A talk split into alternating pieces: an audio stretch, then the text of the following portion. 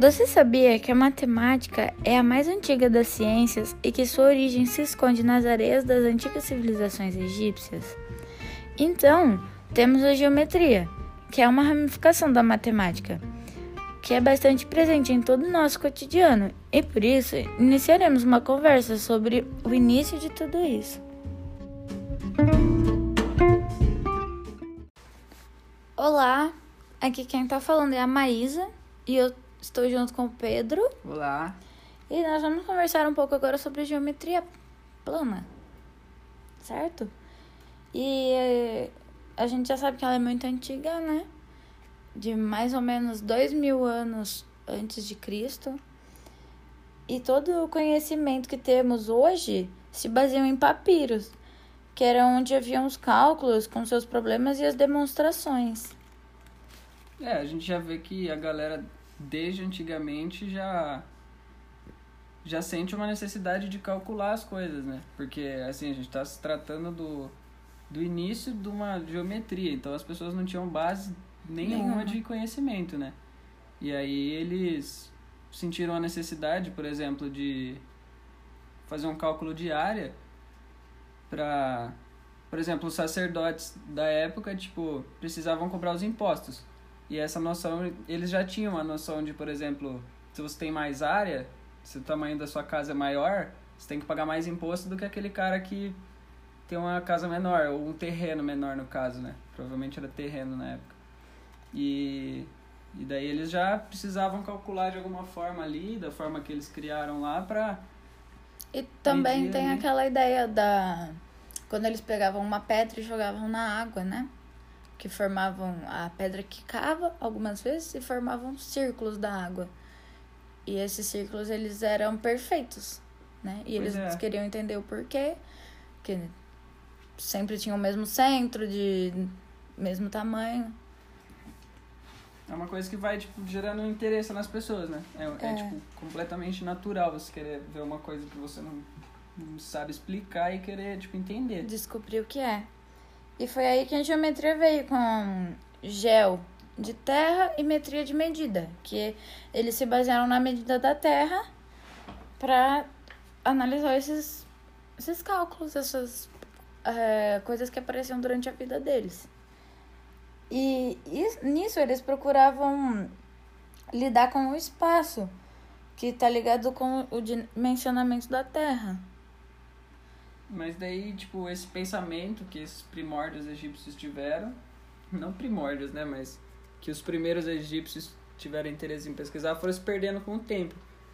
E depois de muitos anos, surgiu pessoas na Grécia que, por causa das condições do momento, surgiu a escola lá de... a biblioteca de Alexandria, que foi, na verdade, uma escola que juntou muita gente, muitos teóricos e tals. E surgiu Euclides com os pensamentos dele resgatando os antigos estudos da geometria egípcia.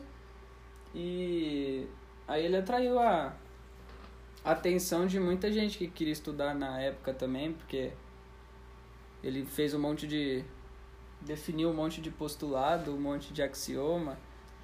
E na geometria plana, eles falam de três principais. é, vamos, supor, vamos dizer coisas, né? Que é o ponto, a reta e o plano. Que a partir de- dessas três coisas, eles iam é, lidando com a geometria plana. Certo? E também teve. Daí nesse movimento, né? Começou, virou um movimento de Que muita gente começou a se interessar porque viam que eram problemas do cotidiano e que poderiam lidar com essas questões matemáticas. E aí outros grandes estudiosos começaram a se juntar para estudar nessa escola de Alexandria e começou a dar o, o progresso na geometria plana, que daí apareceu Pitágoras.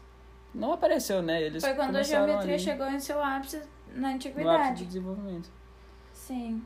Que teve Arquimedes, Euclides, Pitágoras, Platão.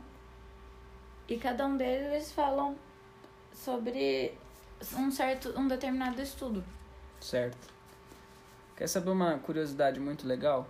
Me conta. A primeira mulher matemática, não vou dizer da história, mas que se tem registros, ela se chamou Hipátia e ela viveu nessa época também.